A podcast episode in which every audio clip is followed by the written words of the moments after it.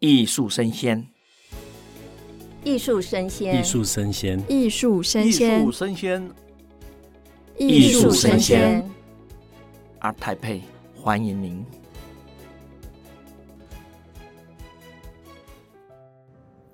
Hello，欢迎来到二零二二台北国际艺术博览会的现场。我们呢，现在在世贸一馆进行 Clubhouse 的直播。那您现在正在收听的节目呢，是艺术生鲜。ART TAIPEI Live Talk，我是主持人王维轩 Vivi。那我们今天的主题呢是加密艺术专区、凝视、逻辑、诗学。今天这一场我们访问到的是国立台南艺术大学动画艺术与影像美学所的副教授，也是这次的加密艺术专区的策展人罗和林博士。请我们罗老师跟大家打个招呼吧。Hello，各位听众，大家好，我是罗和林。那我跟罗老师其实已经见过好多次面了，只不过每一次呢都是匆匆一瞥，都没有办法好好的认识您。那现在我们的网络的科技的技术已经到了三点零嘛，也就是加密的这一块。没错。那我相信非常多人很好奇，什么是加密艺术，什么是加密货币。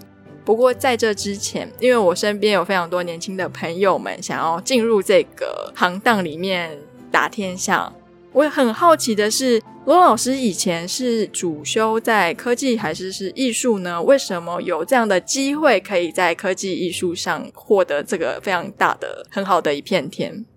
呃，我其实以前大学是学 computer game，就是在做游戏的。刚好我毕业的时候，那一年台湾的游戏产业很不景气，所以我就想说，那我就继续读书。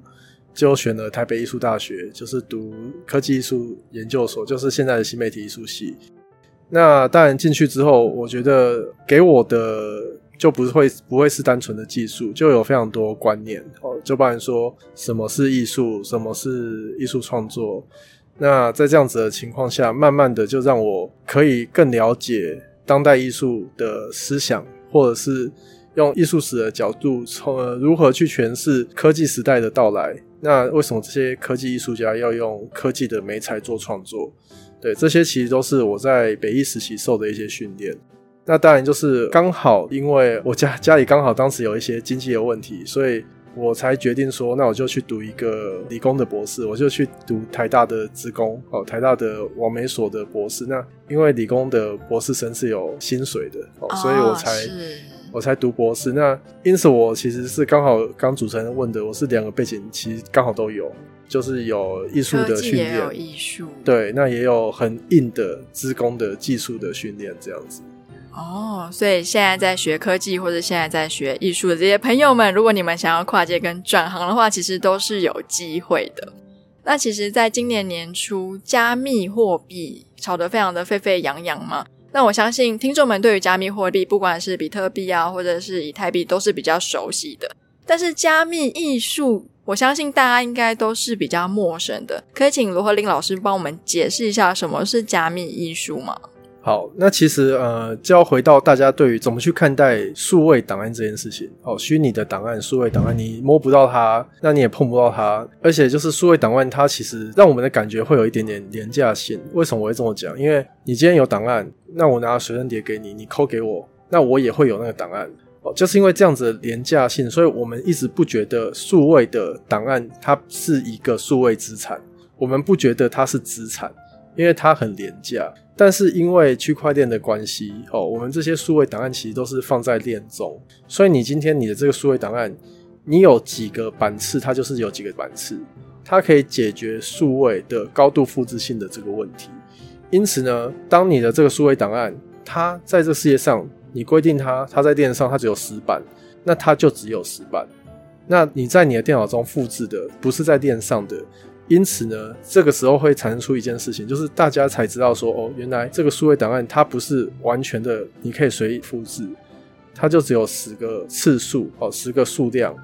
在这样子的数量下，它会产生出一个稀有性。所以 NFT 它造就的是这种加密艺术的形式，其实是在讲说，你当你的这些数位的档案，它因为稀有性变成数位资产的时候。这些东西它当然就会有一个收藏的动力嘛，因为它是有价值的，是哦，那它才会就是让人家觉得说，哦，它是可以收藏的。所以其实加密艺术它的建构的基础是在说，它的档案你上去的档案其实全部都是会被稀有化，不是你随便一个数位档案就可以任意的被大量复制哦。它其实建立的基础是在这个地方。那当然就是说，在加密货币跟加密艺术本身，它其实是有一个联动关系，因为它其实都是在区块链中。那也因此，加密艺术它的优势是说，它可以透过加密货币来直接做购买，对，那它也可以因为加密的一个所谓的智能合约啊，它自己可以去自动的去产生出一些艺术上面的手法，或者是艺术结果后的一些分润，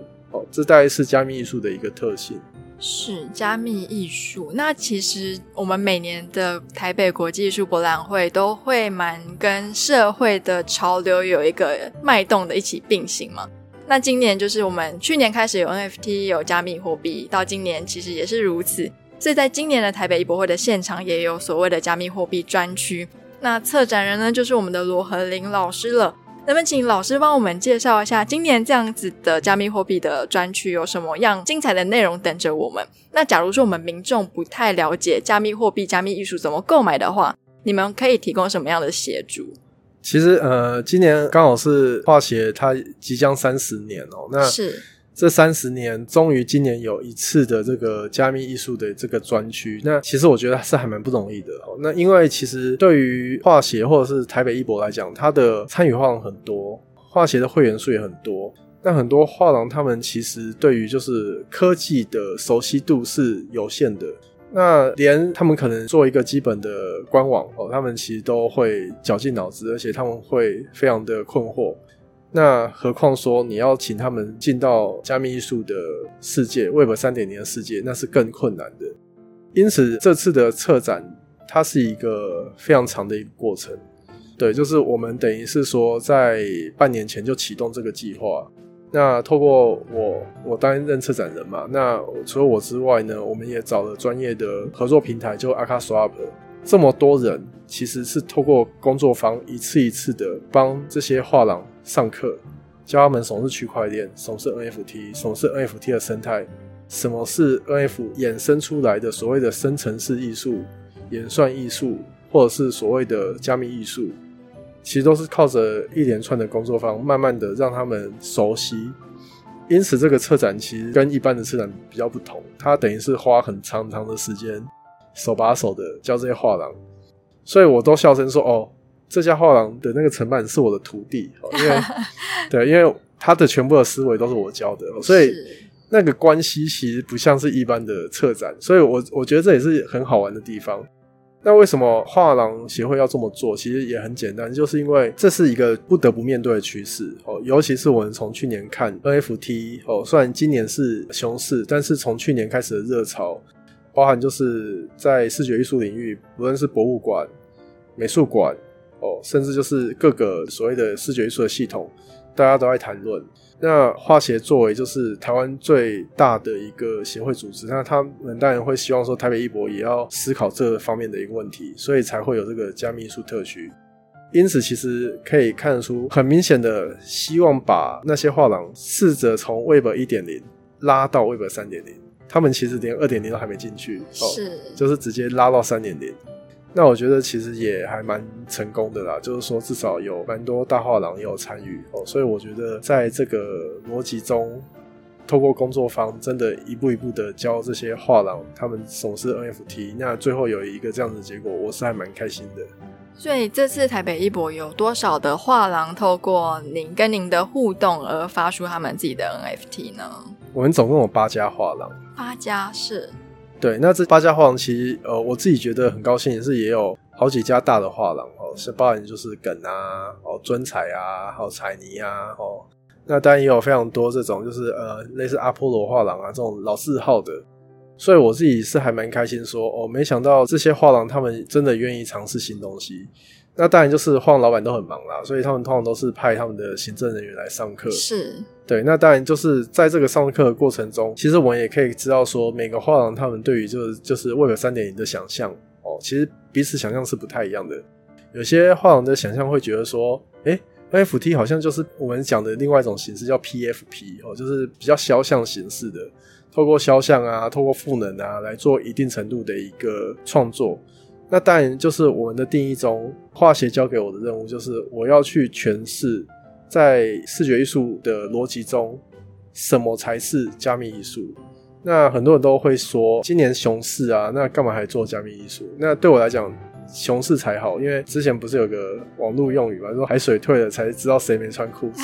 是，对，就是说，因为这样子的情况。呃，很多 NFT 项目的妖魔鬼怪，他们自然会退去，因为他们会觉得没办法炒短线。是，真正留下来的，才是真的想要好好的去经营或者是发展。对，就像您说的，NFT 的创作的这个到底是怎样的一个情况？因此，在这样子的逻辑下，就是我在跟那些画廊的沟通中，其实不是全部的画廊我都有接受。所以，其实，在报名工作坊的画廊大概是有十几家，但是有些他们推出的或建议的艺术家，我觉得不适合，我就有跟他们婉拒。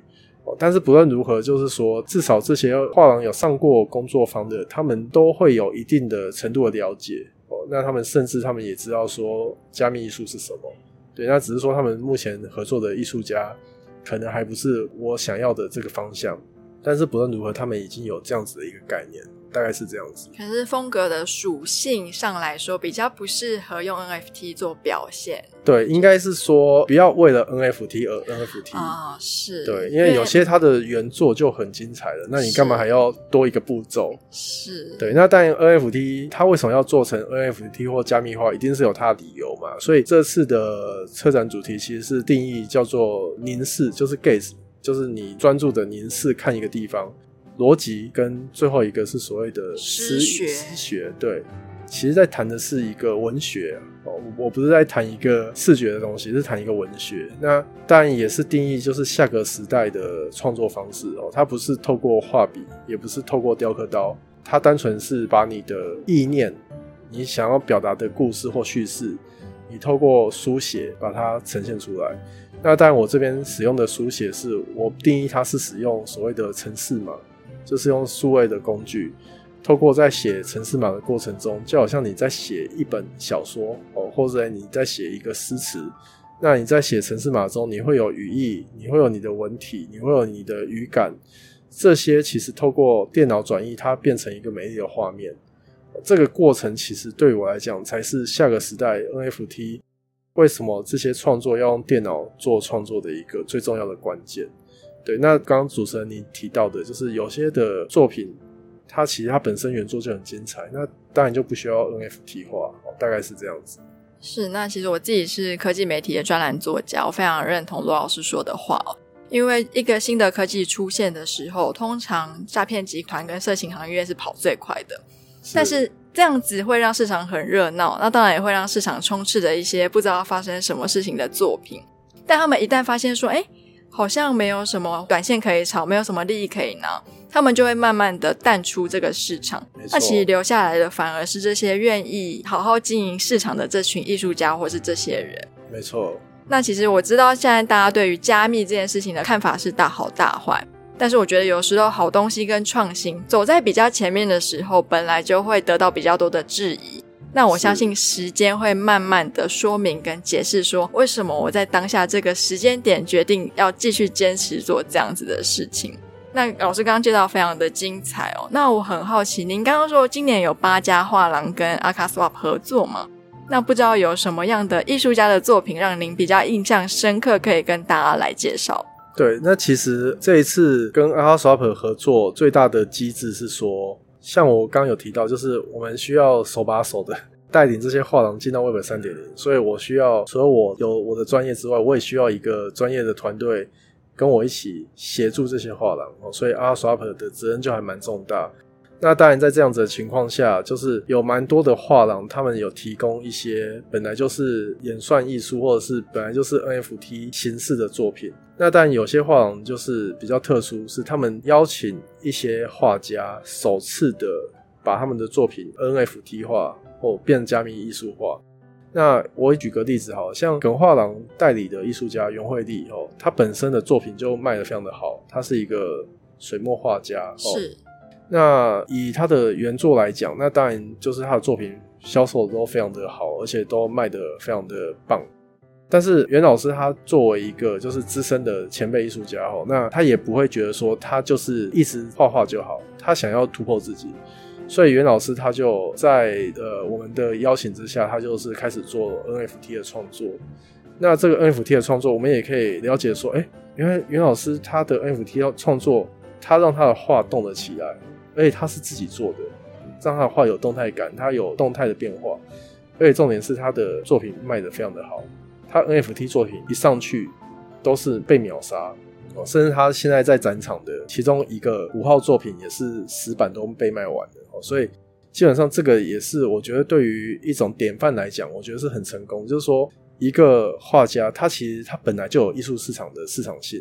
但他想要挑战自己，所以他才直接跳到这个 Web 三点零的世界。他想要跟这个三点零世界的这些其他的这些年轻的收藏家或者是年轻的创作者交流，所以他我觉得是有在突破自己，而且我觉得成果非常的好。我觉得算是我们在讲就是传统画廊跨到 NFT 世界的一个很好的典范。那当然，另外一个例子就是要讲彩泥，因为彩泥我觉得算是，如果我站在师傅的角度，我觉得彩泥是最认真的。他们的承办人员是最认真的哦，包含他们会跟我们做很多讨论，包含定价策略等等哦。所以我觉得目前彩泥它是推霍刚，霍刚是一个在台湾的现代艺术史会留下名字的艺术家哦，他已经写在史料中啊，他是做抽象的哦。那霍刚老师的画，他是非常非常知名的老画家，那他的画可能都是非常的贵，但是就是透过 NFT 画动态化之后，其实是非常的好看的哦。那当然也会取决于说这个彩泥的用心哦，彩泥找了动画师跟霍刚老师合作做动画哦，彩泥非常的用心。那这个动画的效果其实大家都觉得很好，每个人经过霍刚老师的作品都觉得说哦，没想到霍刚的呃老师的作品动画化之后没想到这么的好看，而且重点是说，因为它 NFT 化，所以它的价钱很便宜，呃，才一两万块而已。所以对于就是一般的 NFT 的收藏的系统中，他们会觉得哦。这个作品非常的好啊，那所以其实也有蛮多人在抢购霍刚老师的作品，所以这我觉得这是 NFT 化后的一个最大的特性，就是原本的艺术市场的购买逻辑跟 NFT 的购买逻辑其实不太一样，因为在原本艺术市场是我是艺术家，我卖了一个作品之后给厂家，那这个作品本身它未来的销售跟我艺术家是没关系的，对，所以是只有一个一手交易的销售。但是 NFT 不是 NFT，我今天卖给一个收藏家，那这个收藏家他再转卖给另外一个收藏家，每次的转卖，每次的转手，我艺术家都可以收版权税。所以在这样的情况下，他会让艺术家或者是这种制作的画廊，他们愿意把作品售价调整低一点，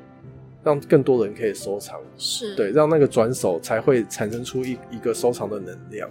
这大概是画廊的系统进到 NFT 中的一个最大的变化，也是我观察觉得最有趣的一个地方。那边跟大家解释一下，因为在我们传统的艺术市场里面，基本上画家可能只拿得到第一次买卖产生的利润的份额。那如果是到 NFT 市场的话，可以透过由智能合约的规范。所以说呢，这个作品如果有好几版被转卖了好几次，那这个创作者或者是画廊都可以得到一开始设定智能合约的这个分润的比例。没错，那就是我们现在的加密艺术跟我们传统艺术市场交易的时候有点比较不一样的地方。对，那其实这也是在讲智能合约的优点啊，因为像以前的艺术家哦，我给这家画廊代理了。那我就不能给另外一家画廊代理，代理哦，他是会有一个专属权，因为合约是很麻烦的事情。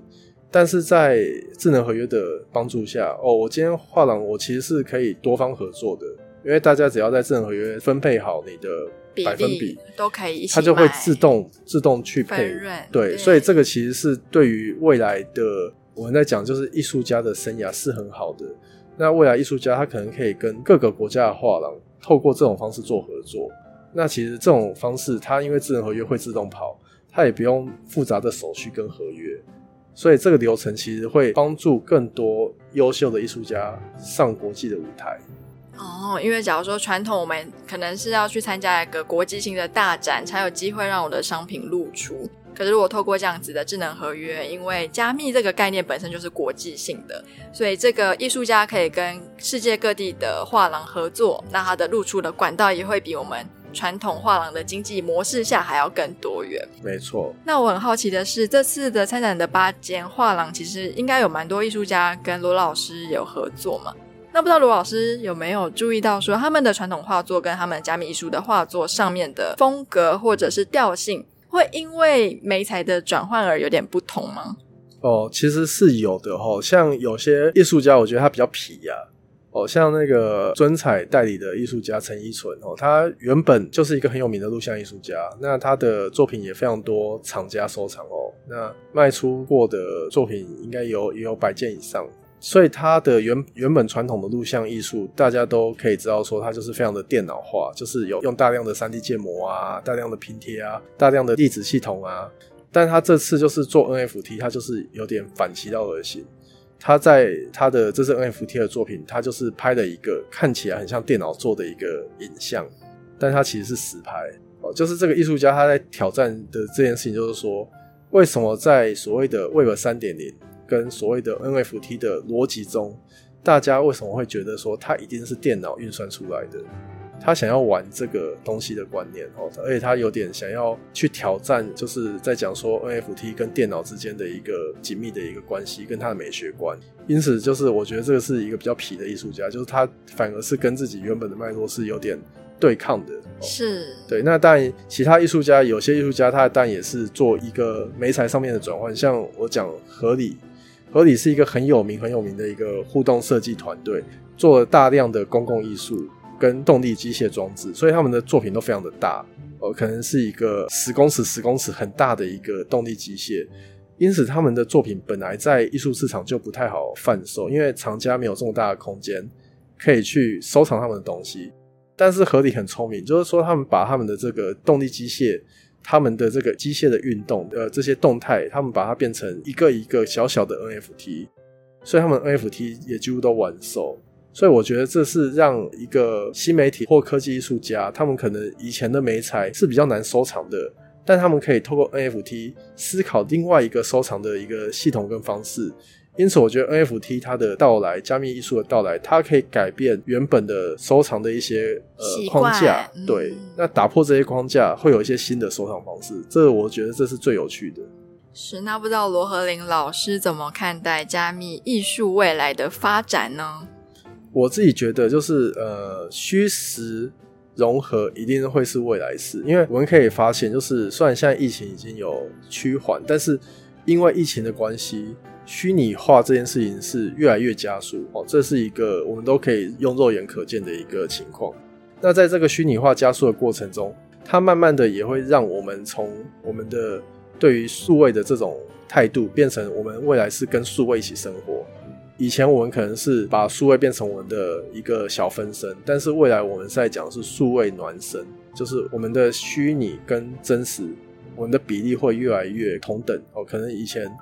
界限会越来越模糊，没错，没错，而且这个模糊会让我们更容易的、更自然的在这个虚拟世界中生存、生活。是，那假如说我们今天听到这个单集哦，然后对于加密艺术非常感兴趣，然后也想要到现场购入的话，不知道在加密特区会不会有人协助这些新进的藏家们购买呢？感谢主持人的提醒哦。那其实我们这次很幸运，就是我们跟 AhaSwap 合作，所以其实我们现场是有一个咨询区。这咨询区有四位工作人员哦。那他们其实他们的责任就是让一些传统的厂家，他们第一次接触会有三点零那怎么开钱包，怎么去做购买，会有专人服务。而且其实老实说，我们这几天观察哦。至少已经有将近二十组的